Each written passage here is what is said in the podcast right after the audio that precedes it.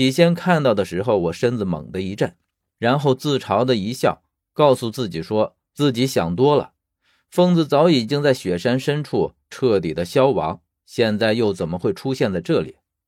我虽然这样告诉自己，但是视线却一直停留在这个人的身上。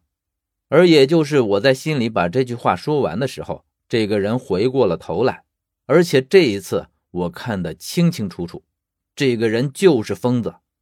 那一刻，我无法形容自己的震惊，我觉得我可能是见鬼了，而且。我可以感觉到他诡异的朝我一笑，分明有一些，分明是有一些故意回头的感觉。我从他的眼神里可以看出，他回过头来就是为了让我看见。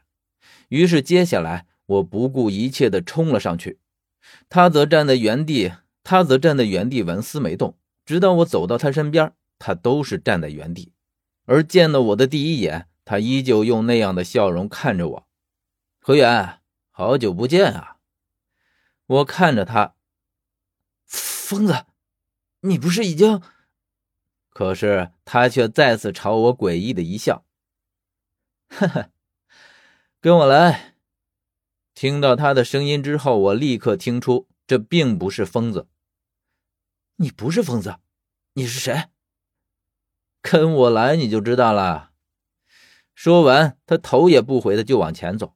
我站在原地没动，他回头望了我一眼。你不来可是会后悔一辈子的啊！然后这一次，他总算是头也不回的走了。我踌躇一会儿，终于还是跟了上去。一路上，我和他都保持着两个身位的距离，似乎是他刻意为之，想和我尽量的保持距离。我不懂他究竟是想干什么，但是冲他那一句话，我就一定要问个究竟。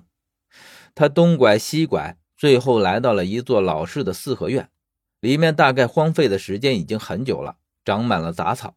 他就站在杂草中间，我跟进去。他转过身来，这时候他已经换了一副模样。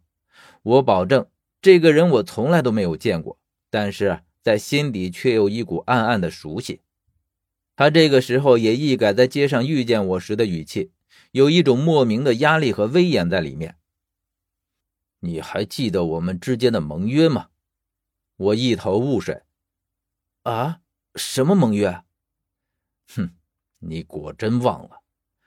可是，即便如此，盟约一直都在。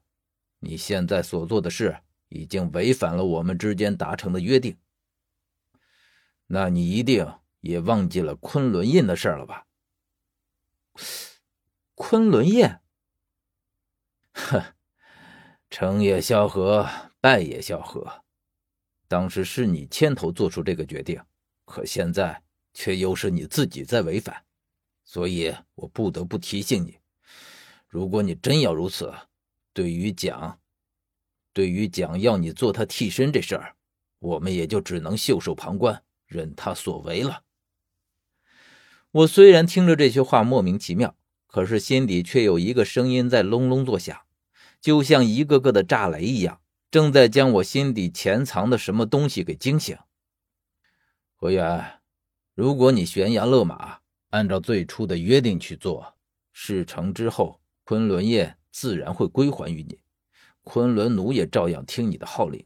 如果不然，你的昆仑业和你旗下的昆仑奴都将由我们接手，我们会另选他人替代你的位置。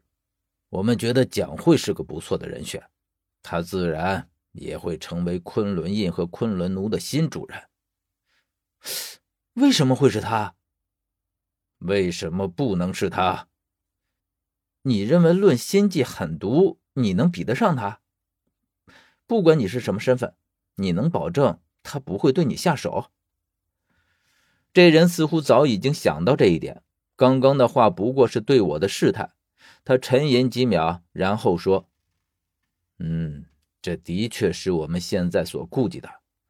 你既然已经得到了王良宝盒，应该已经得到里面的东西了吧？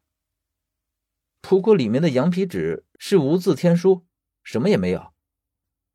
羊皮纸并非是一片空白，上面记录的就是我们所有人的决定。当初由你保管，放在王良宝盒之中。”我知道你要去魏大良城，到了长生墓之后，你自然会看见羊皮纸上面的内容。这段时间，你就好好的思量思量，到时候你给我们一个彻底的答案。我只希望你到时候能够遵从约定，不要让我们失望。你为什么不直接告诉我？你现在什么都不记得，说了也是白说。还是等你记起一些，自己心里自然就会有计较了。说完之后，这个人就离开。临走时，他又说道：“切记，莫和任何人提起我们见过，也别与任何人描述我的模样，尤其是你身边的人，否则后患无穷。”说完，他就要离开。可是，在他经过我身边的时候，却用耳语一般的声音和我说道：“小心你身边的人。”之后，整个荒凉的四合院里就只剩下了我一个人。我在里面站了良久，脑海里面隆隆的回响着这个人的每一句话，既觉得熟悉，又让人分外陌生。特别是最后一句，又是什么意思呢？我身边的人太多了，他让我小心的是谁呢？